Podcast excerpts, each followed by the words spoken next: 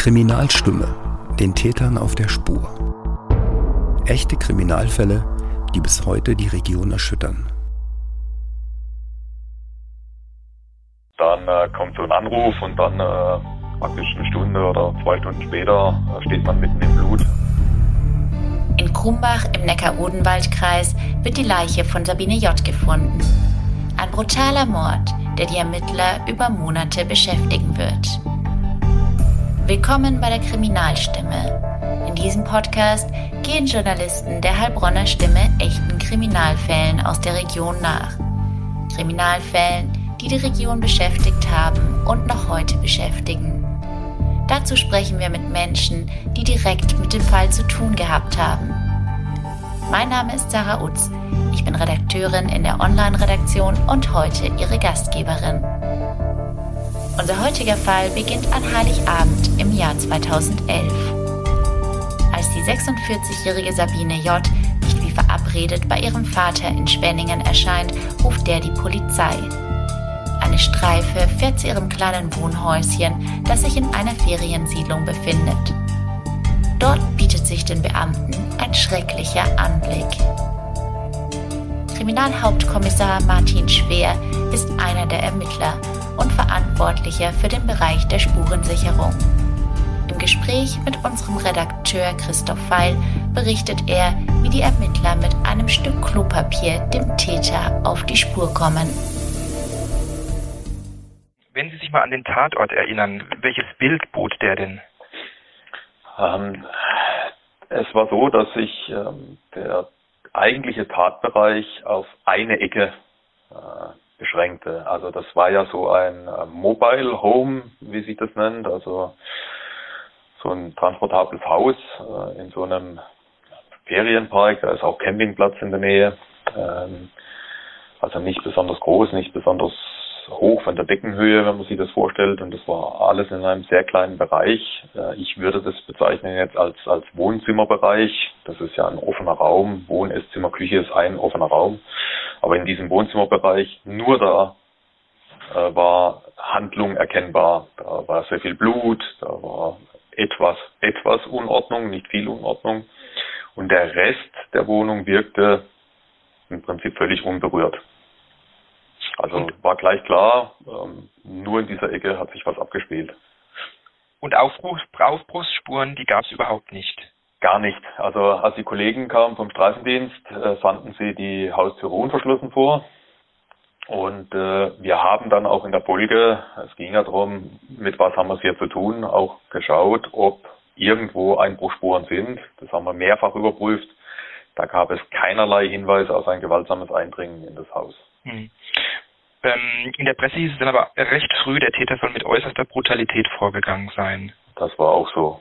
Ja, also das ähm, konnte man an der Leiche erkennen und das konnte man auch, wo man den Tatort betreten hat, schon erkennen. Da war massiv Blut verteilt überall bis an die Decke hoch. Ähm, das sah schon ziemlich heftig aus. Also das war schon ein ziemlich brutales Vorgehen, ja. Haben Sie sowas schon mal gesehen in dem Ausmaß? Das bringt mein Beruf und die Zeitdauer meines Berufes mit sich, dass ich sowas natürlich in der ähnlichen Art schon gesehen habe. Ähm, aber man muss schon sagen, ja, das war schon von der ja, heftigeren Art. Also das sieht man tatsächlich nicht alle Tage so ein Vorgehen. Ähm, haben Sie sich bei dieser Brutalität dann auch gefragt, was das für ein Mensch ist, der sowas macht? Also diese Frage stellt sich einem erst später. Äh, das bringt meine Tätigkeit mit sich, dass wenn man da reinkommt, erstmal andere Fragen stellt. Ähm, da geht die Frage, mit was haben wir es zu tun, was ist hier passiert. Solche Gedanken über den Täter und seine Brutalität, ähm, die kommen erst dann hinterher. Zunächst mal ist hier die Frage, äh, mit was haben wir es überhaupt zu tun? Haben wir es mit einem Raubmord zu tun? Haben wir es mit einem Sexualdelikt zu tun? Ähm, ist es eher äh, ein, ein Täter aus dem Nahbereich? Ist es ein fremder Täter? Da gibt es dann Indizien, die das eine oder andere vermuten lassen. Also hier hat man relativ schnell mal vorsichtig schon am, am, am Auffindeabend vermutet, dass es ein Täter aus dem Umfeld sein muss. Also zumindest mal aus dem, also kein unbekannter Täter, sondern ein bekannter Täter. Das Opfer und Täter kannten sich vermutlich. Das hat man schon mal vorsichtig vermutet nach dem Auffinden. Fünf Tage sind die Kriminaltechniker rund um die Uhr in der Wohnung des Opfers. Hunderte Spuren werden gesichert. Doch dann geht es relativ schnell. Das Labor kann eine eindeutige DNA-Spur nachweisen auf einem Stück Klopapier. Doch stammt sie wirklich vom Täter? Es beginnt eine Suche nach der Nadel im Heuhaufen. Und die, die erste entscheidende Spur, die man gefunden hat, das war das Toilettenpapier. Genau, das war überhaupt das allererste, als ich in Tatort kam äh, und äh, wir da reingegangen sind, lag das da gleich äh, an der Eingangstüre auf dem Fußabtreter innen. Und das war auch das allererste Asservat, das wir gesichert haben, äh, damit es dann gleich mal aus dem Schussfeld ist und da keiner mehr drauftritt oder sonst irgendwas. Und äh, das Interessante dran war, dass die Kollegen vom Streifendienst, die zuerst da waren, also da war ja noch niemand, kein Rettungsdienst, gar nichts, sondern das waren die allerersten, die dort waren. Und die haben auch zum Glück gleich Fotos gemacht, als sie erkannten, mit was sie zu tun haben. Und auf diesen Fotos lag das Papier genau so schon da. Dann konnte man nämlich ausschließen, dass das vom Rettungsdienst äh, aus Versehen dahin geworfen wurde oder sonst was, sondern das musste schon gelegen haben. Und damit war natürlich eine gewisse Wahrscheinlichkeit, dass der Täter das da verloren hat. Von daher war das ein wichtiges Asservat gleich. Aber dann auch erst zusammen in Kombination mit der Spur, die man später am Hosenbein festgestellt hat, oder? Richtig. Also wir hatten da äh, gleich an diesem Toilettenpapier, das wurde, also es hat sich dann herausgestellt, dass es Toilettenpapier ist, das zerknüllte Papier. Ähm, da hatten wir dann Opferblut dran und gleich auch DNA einer männlichen Person, einer Unbekannten. Jetzt ist es so, ähm, die, die Ermittler haben gleich gerufen, hurra, wir haben Täter-DNA. Äh, wir, wir Kriminaltechniker sind da ein bisschen die Unkenrufer. Wir haben dann gleich gesagt, macht mal langsam. Das lag auf dem Fußabtreter. Ja, und wir reden von einem minimalen Hautschuppenbefund. Also sprich, ähm, wenn das da drauf fällt, auch noch feucht, äh, kann die Hautschuppe von jedem sein, der über diesen Schuhabtreter mal drüber ist. Von daher äh, ist so eine Spur vorsichtig zu bewerten. Und vor allem die Art, wie die da hinkommt, ist natürlich auch noch die nächste Frage. Ne? Äh, da wurden dann Paketboten überprüft und alles Mögliche. Äh, als wir aber dann am Hosenbein die Spur fanden später und das von derselben Person war äh, und die auch abgeleitet wurde aus einer Tathandlung, da waren wir natürlich dann sicher, jetzt haben wir die Spur, die entscheidende. Das heißt, im ersten Moment, da gingen dann die Meinungen drüber auseinander, was jetzt ähm, da am Toilettenpapier gefunden wurde hat zumindest in der äh, Form auseinander, dass wir noch gesagt haben, ihr müsst vorsichtig sein. Wir haben hier eine Spur ähm, an einem Toilettenpapier, das auf einem Fußabtreter lag, an der Haustüre, wo jeder drüber läuft. Der, der Paketbote, der Briefträger, jeder Besucher und weiß der Geier wer noch. Äh, von daher äh, könnte diese Hautschuppe im Prinzip auch von, in Anführungszeichen, jedem stammen, der mal in das Haus rein ist. Ähm, dann war auch die Frage, können wir es irgendwie mit der Tat, findet man noch eine Spur, wo wir sagen können, jawohl, das ist aus der Tat. Und da ging die Sucherei los und da wurden auch viele, viele Spuren ausgewertet, auch Spuren am Opfer, ähm, die zunächst aber alle ins Leere führten. Bis dann, und da muss ich sagen, das war der Kollege, äh, also der, der verantwortliche Ermittler, äh, der Kollege Gieser, äh, der kam dann irgendwann bei mir ins Zimmer. Also wir teilen dann ja auch die Bilder und so weiter mit allen, damit jeder sich Gedanken machen kann. Bilder sind sowieso extrem wichtig. Viele Bilder, die guckt man immer wieder an vom Tatort, ob man irgendwo was übersehen hat. Und dann kam er zu mir ins Zimmer und sagt, äh, Mensch Martin, guck dir das mal an, das Bild. Ähm, also ich habe den Eindruck, wenn ich das so angucke, sie lag da ja, also, also als wir kamen, lag sie nicht mehr so, da war sie völlig verändert. Ähm, aber wir haben ja die Bilder gehabt vom Streifendienst, äh, vom Ursprung zum Glück. Ähm, da sah man draus, dass das eine Hosenbein runtergezogen war, ziemlich weit über die Ferse und das am anderen war es über dem Oberschenkel, äh, über dem Unterschenkel nach oben geschoben, das Hosenbein zusammengeschoben. Und dann sagt er, guck mal, das sieht doch aus, wie wenn jemand an diesem einen Hosenbein, an diesem heruntergezogen, gezogen hätte sie. Und dabei hat sich natürlich das aufliegende Hosenbein nach oben geschoben. Sage ich, ja, wenn du mir das so sagst, muss ich dir zustimmen, sieht so aus. Und dann haben wir einen Auftrag gegeben, ganz gezielt an diesem Unterschenkel, an dem da vermutlich gezogen wurde, zu suchen. Und tatsächlich hatten wir dann da eine Reinspur, identisch mit der am Toilettenpapier. Weil einer die zündende Idee hatte aufgrund Weil einer die zündende Idee hatte. Das ist halt das bei so einer Soko, kommt es auf jeden an, auf die Zusammenarbeit und dass jeder mitdenkt und sich einbringt. Und dann kommt dann sowas dabei raus. Ja, genau. Also Sie müssen sich vorstellen, äh, Sie können nicht sagen zum LKA, untersucht mir mal die ganze Kleidung von ihr, ob da ein Fremder drauf ist. Äh, das geht nicht. Sie können nur an Ihrer Kleidung sagen, such mir gezielt da oder gezielt da, weil äh, ein Kleidungsstück ist sozusagen ein Universum an DNA. Also das ist gar nicht leistbar, äh, da alles auszuwerten. Von daher ist es äh, dann wichtig, kann man nur Abschnitte an der Kleidung festlegen. Also wir hatten vorher schon untersuchen lassen, weil wir gesagt haben, also das haben wir schon vermutet, der Täter hat sie, oder das konnte man an der Blutspur sehen, der Täter hat das Opfer umgelagert und dann war für uns, wo langt er dann hin? Im Zweifel an den Gürtel oder an den, den Hoseneingriff, weil er auch ja ihr Auto benutzt hat und dann möglicherweise einen Autoschlüssel gesucht hat. Und dann haben wir solche Bereiche schon vorher gezielt untersuchen lassen. Ne? Tascheneingriff, Gürtel. Das war aber alles negativ. Am Hosenbein hatten wir ihn dann. Da war er tatsächlich. Mit mehreren Mischspuren und unter anderem mit einer Reinspur. Mhm. Sie sagen, Sie hatten ihn, ähm, Sie hatten seine DNA, aber noch nicht den Täter selbst. Richtig, genau. Ja, ja. Das ist korrekt. Wir hatten seine DNA. Also wir, wir, wir konnten nach ihm suchen gezielt. Mhm. Weil dann, weil dann ging ja die, die, die lange Suche erst wirklich los. Ja, das ist richtig. Dann ging die lange Suche los. Ähm, mhm. Es war ja so, im Prinzip war er ja schon mal im Fokus relativ früh, weil er tatsächlich zu ihrem Umfeld, also äh, man hat ja überlegt, wie und was, auch an den Gesamtumständen, man kam relativ schnell möglicherweise aus dem Arbeitsumfeld und er war ja bei ihr äh, als, äh, als ähm, Zivi quasi, ähm, war er bei ihr zur Arbeit.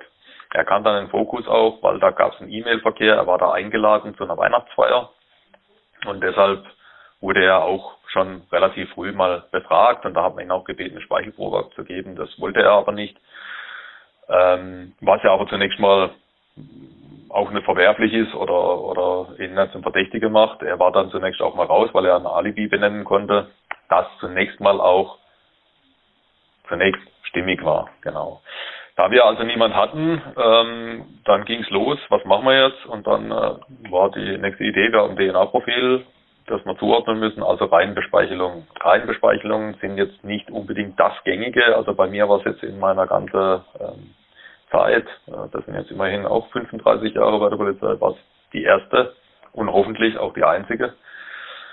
Äh, und da muss ich sagen, dass, da stand man dann vor einem Problem tatsächlich, weil das der logistische, logistische Aufwand ist riesig. Also zunächst mal müssen Sie die Staatsanwaltschaft und das Gericht überzeugen, dass Sie da mitmachen, weil Sie brauchen ja einen Beschluss. Also Sie brauchen allein dafür einen Beschluss, dass Sie die Menschen fragen dürfen, ob sie freiwillig eine Probe abgeben möchten. Also der Gerichtsbeschluss heißt nicht, die Leute, die einbestellt werden, müssen eine abgeben, sondern der Gerichtsbeschluss heißt lediglich, ich darf die Leute überhaupt fragen, ob sie eine abgeben möchten.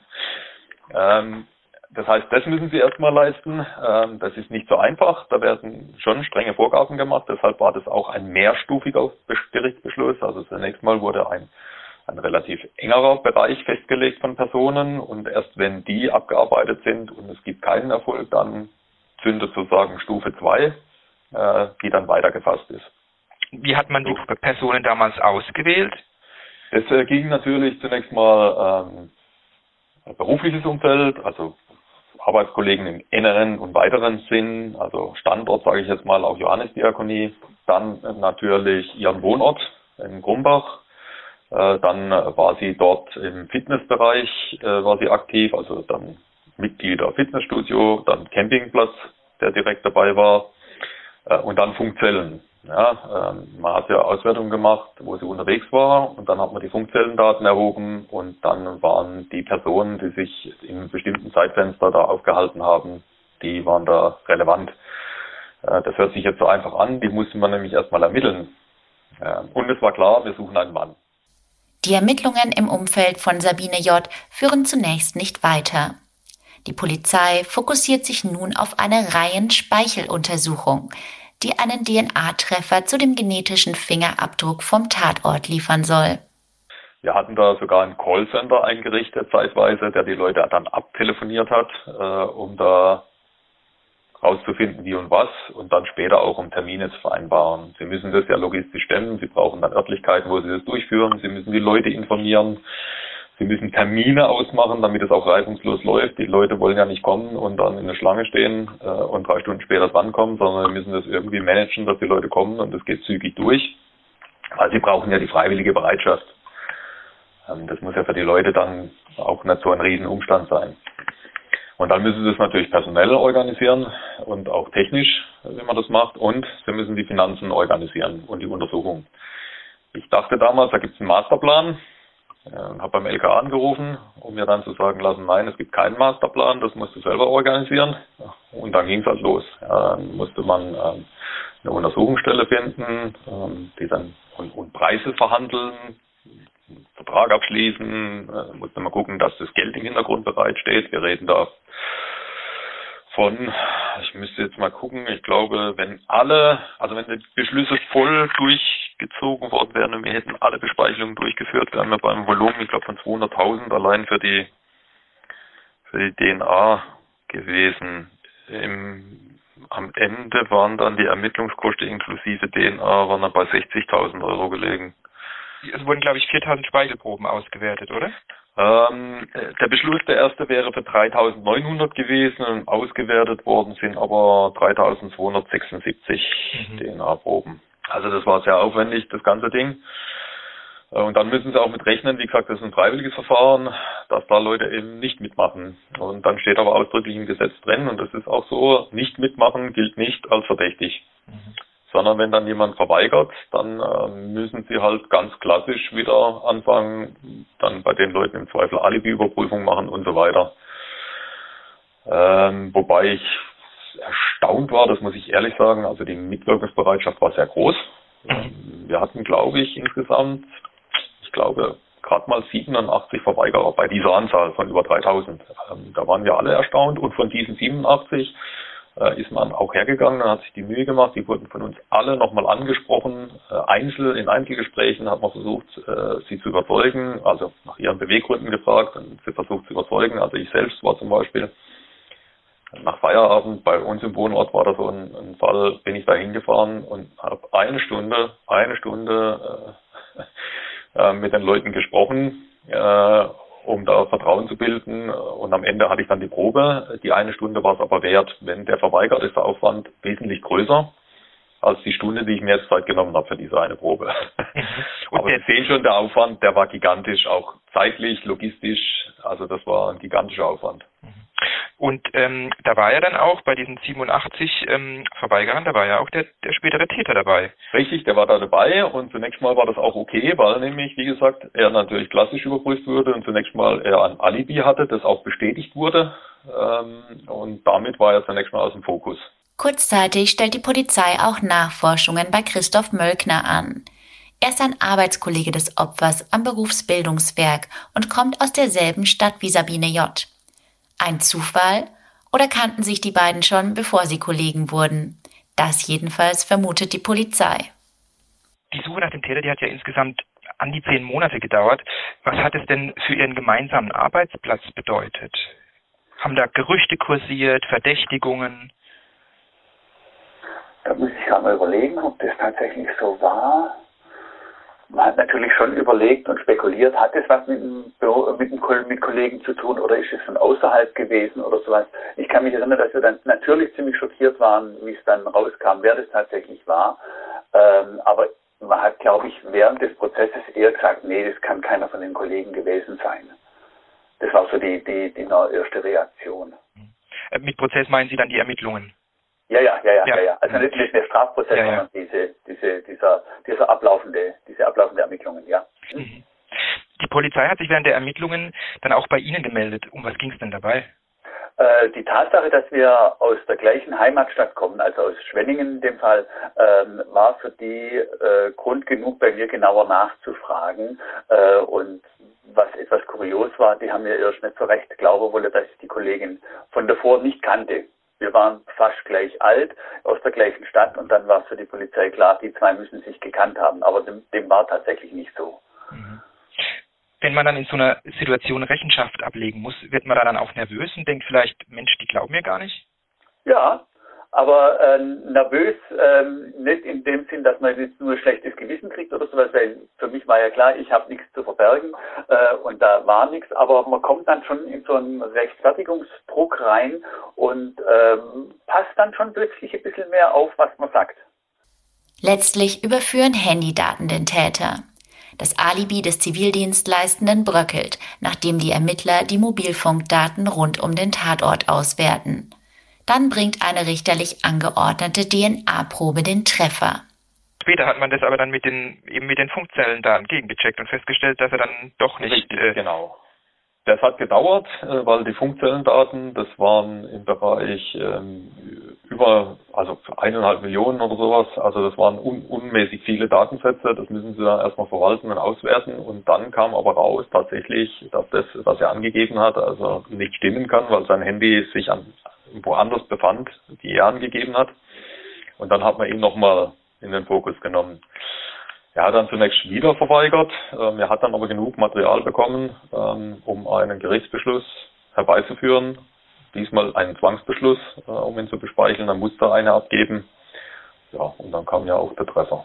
Wann, wann wusste man dann, ähm, jetzt haben wir ihn und was war das für ein Gefühl? Also er hat sich ja auf ihn eingeschlossen gehabt. Also man muss ja jetzt sagen, das ging jetzt dann schon ein Dreivierteljahr. Äh, da haben sie auch mal Durchhänger oder fangen an, den Glauben ein bisschen zu verlieren. Und dann haben sie ja auch zwischendrin, wir hatten ja schon mal einen Fall, wo dann wir einen Hinweis gekriegt haben, da haben im Bus sich welche unterhalten und, und haben gesagt, die machen wir weg da. Das waren so ein paar ja, die dabei ja in der Ausbildung waren und denen es gestunken hat. Und dann hat man bei denen durchsucht und dann hat man sogar beim einen Blut an der Kleidung gefunden und da hat man schon gedacht, jawohl, wir haben sie. Es war aber sein Blut von einer eigenen Verletzung und die haben dann gesagt, ja, das war halt so dahergeschwätzt und es war ja dann auch tatsächlich so, sie waren es halt nicht. Dann fallen sie erstmal wieder in so ein kleines Loch zurück, nachdem kurz Euphorie da war. Und so geht es dann über die Zeit. Und dann wird es, dann müssen sie gucken, wie sie die Motivation hochhalten bei den Leuten. Wir haben dann von ihm, irgendwo habe ich sogar genaues Datum, wann wir von ihm die Probe gekriegt haben, wie lange es dann gedauert hat. Den Beschluss haben wir am 4.10. gekriegt, dass wir ihn bespeicheln können. Und dann hat man ihn ziemlich zügig vorgeladen. Er hat dann am 9.10., also am 8.10. ist er trotz Zusage äh, nicht erschienen. Am 9.10. wurde ihm dann nochmal eindringlich nahegelegt, ähm, dass er zu erscheinen hat, weil man ihn sonst holt. Dann ist er gekommen am 9.10. und die, am 10.10. .10. wurde die DNA praktisch direkt per Kurier zum LKA gefahren. Und dann am 15.10. 16.30 Uhr kam telefonisch, äh, er ist es. Ähm, mhm. Da reagieren sie zunächst mal, hey, er wollte mich veräppeln. Ne? Also da ist dann so die erste Reaktion äh, erstmal, ja klar. Ne? Ähm, und dann klickert es langsam durch, was da gerade gesagt wurde. Ja, und dann ist natürlich schon, dann steigt die Aufregung, dann steigt Adrenalin, dann wird es organisiert, dann seine Festnahme und so weiter. Das ist dann sogar so, ähm, Sie müssen sich vorstellen, im Rahmen Komplextrennung. Also äh, das, äh, das Auto von ihr zum Beispiel hat Heidelberg für uns gemacht, weil wir schon am Tatort waren. Ne? Also äh, damit da keine Spurenverschleppung sein kann und später da Vorwürfe kommen, wird es getrennt streng. Das heißt, wo er festgenommen wurde, in seinem Wohnhaus konnten auch nicht wir in den Einsatz gehen, also wir als Kriminaltechnik, sondern haben auch wieder Fremdkräfte angefordert, die das für uns gemacht haben. Trotzdem sind wir bis morgens im Dienst geblieben, äh, auch wo er dann vernommen worden ist, die erste Vernehmung, äh, weil sie dann so aufgeregt sind und wissen wollen, was da passiert, dass sie da nicht heimgehen können. Also da, da sitzen sie auf Kohlen und, und äh, warten drauf, dass sie endlich irgendwo mal ein Fetzen mitkriegen, was gerade läuft. Also das ist dann schon, wenn dann so ein Ergebnis kommt, da fährt dann alles hoch. Mhm. Vor allem nach so einer langen Zeit. Mhm, mh. Ja. Ähm, und Sie haben äh, äh, beziehungsweise er ist dann, er ist ja dann eigentlich eingeknickt in einer Zigarettenpause. Ja, richtig, genau. Das war beim Herrn Noah. Also er hat, ja, eingeknickt. Also er hat ja vorher dann schon eingeräumt, aber er hat ja von der, äh, er, er hat ja ein, also ich muss es mal auf Deutsch sagen, Blödsinn erzählt dann am Anfang, dass sie ihn bedrängt hätte und dass er die Männerwelt vor ihr schützen musste, weil sie so ne, äh, Männer bedrängt und ähm, äh, ihn sexuell quasi auch angegangen hat. Und das war ja eigentlich bloß, er hat sich ja bloß gewehrt und äh, also völlig Nonsens. Und dann irgendwann in einer Zigarettenpause war mit dem Kollegen Nohe dann allein im Zimmer und ähm, da fielen dann die entscheidenden Aussagen. Auch die entscheidenden Aussagen dazu, dass es dann hinterher ein Mord wurde, äh, weil er da im Prinzip auch dann gesagt hat, äh, nee, die muss, die, hat gar nichts mitgekriegt, also die, die hat völlig überrascht. Ich genau, habe die völlig überrascht, die hat es gar nicht kommen sehen. Genau, mhm. wie ich es getan habe. Und, ähm, und die Tatwaffe ist dann aber nicht gefunden worden? Also die Tatwaffe, das war ja ein großes Rätsel am Anfang. Äh, bei der Obduktion, also am Tatort haben wir ja gar keine Tatwaffe gefunden. Aufgrund des Blutspurenbildes konnte man da auch boah, gar nicht so richtig konkret aussagen. Ähm, und wir haben aber bei der Obduktion in den Haaren der Leiche zwei so konische Spiralfedern gefunden, kleine. Ähm, und da ist man davon ausgegangen, die stammen irgendwie vom Tatwerkzeug. Ja, und dann ging's los. Da gab es einen eigenen Ermittlungsabschnitt, der sich nur mit diesen Federn beschäftigt hat, um dann festzustellen, dass diese Federn oder Federn in dieser Art in allen möglichen verbaut sind.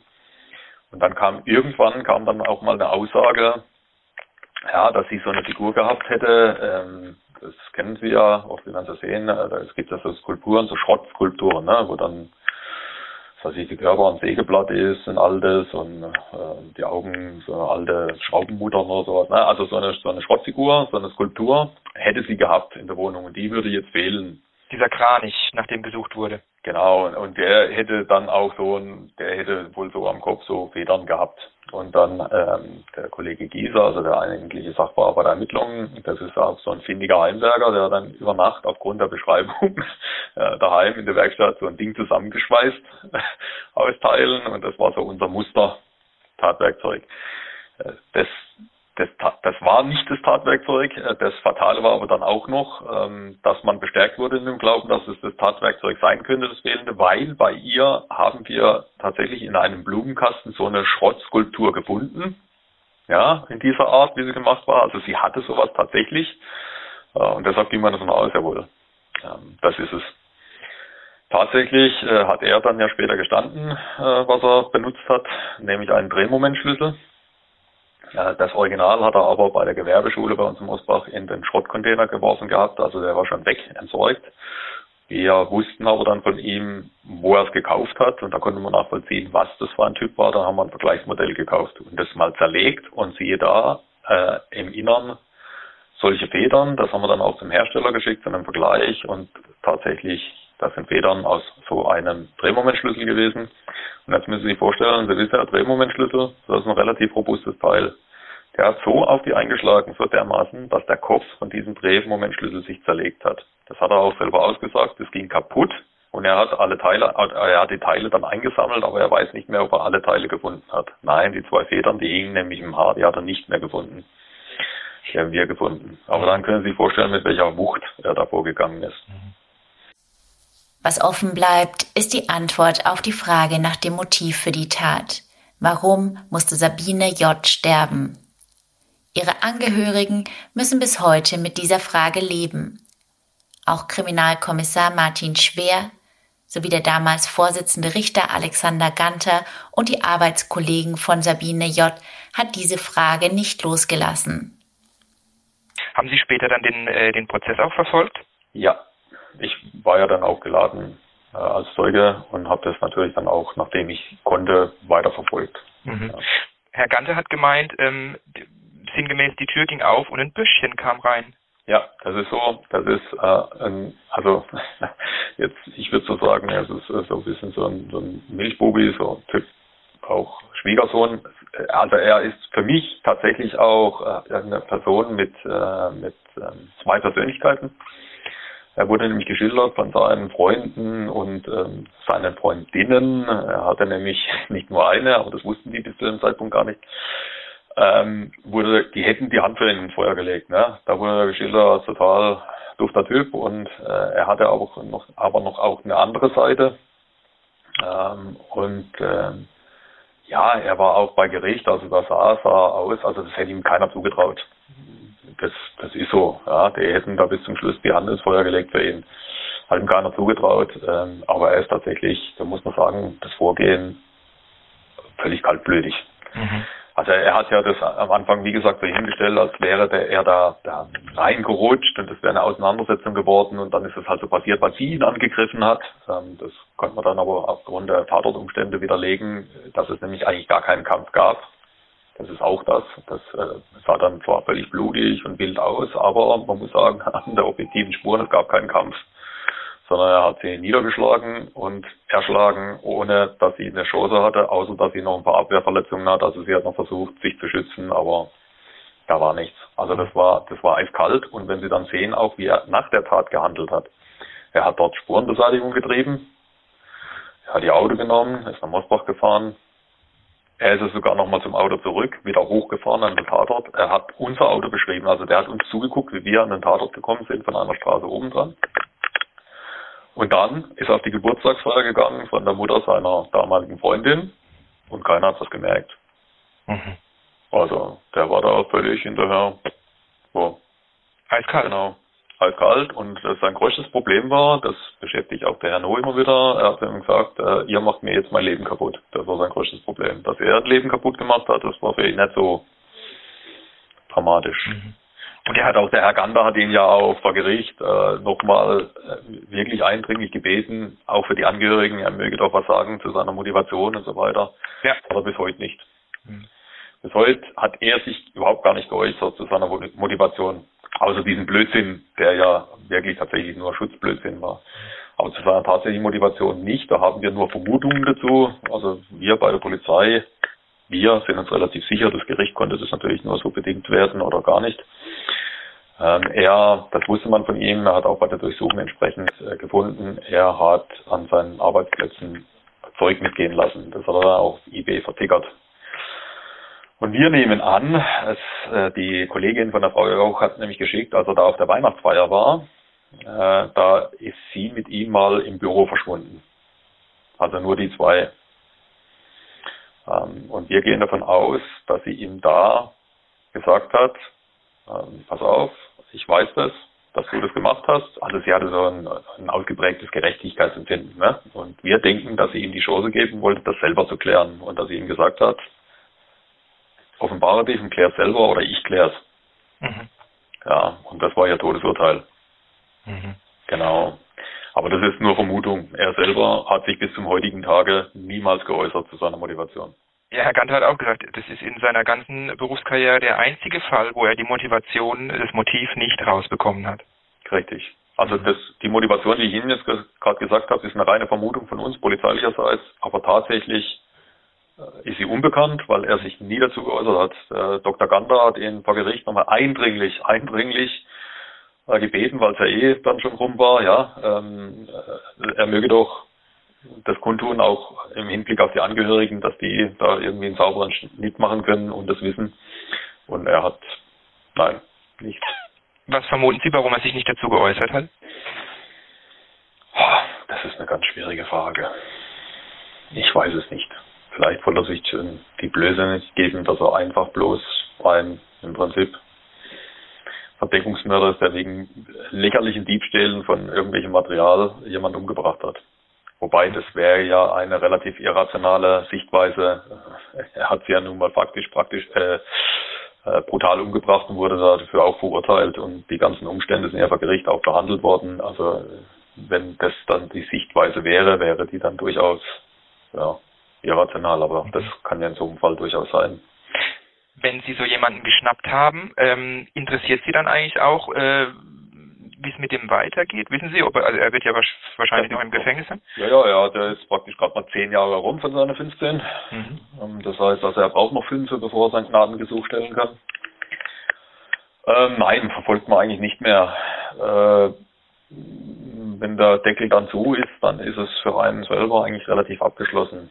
Ähm, mhm.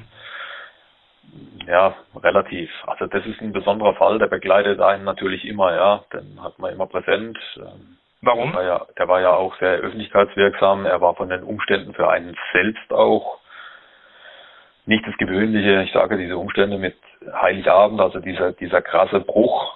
Sie sitzen gerade friedlich, äh, Friede, Freude, Eierkuchen bei der Familie, Heiligabend und eine Stunde später tropft ihnen tatsächlich das Blut vom Handschuh runter, ähm, stehen sie da drin. Äh, und dann ist für sie alles gelaufen. Ihre Familie sieht sie nicht mehr, also weder an Weihnachten äh, noch an Silvester oder so. Selbst Ostern ist dann teilweise flach gefallen. Das sind dann schon krasse Wechsel und sowas bleibt bei ihnen haften. Auch die, die, die Zeitdauer, das hat man auch nicht oft, dass, eine, dass man eine Sonderkommission hat, die sich über so einen langen Zeitraum zieht mit diesem Aufwand und allem drum und dran. Also das ist schon was, was, äh, was man mitnimmt, was einem in mhm. Erinnerung auch bleibt. Mhm. Das haftet so ein Fall. Das war die dritte Folge unseres Podcasts Kriminalstimme Tätern auf der Spur. Die Gespräche führte Christoph Feil, Produktion und Moderation Sarah Utz. In der nächsten Folge geht es um einen Mordfall aus den 60er Jahren, der das Zeug zum Horrorfilm hat. Der Fall Trümpi. Kriminalstimme ist ein Podcast der Heilbronner Stimme. Für Fragen und Anregungen schreiben Sie uns einfach eine E-Mail an podcast.stimme.de.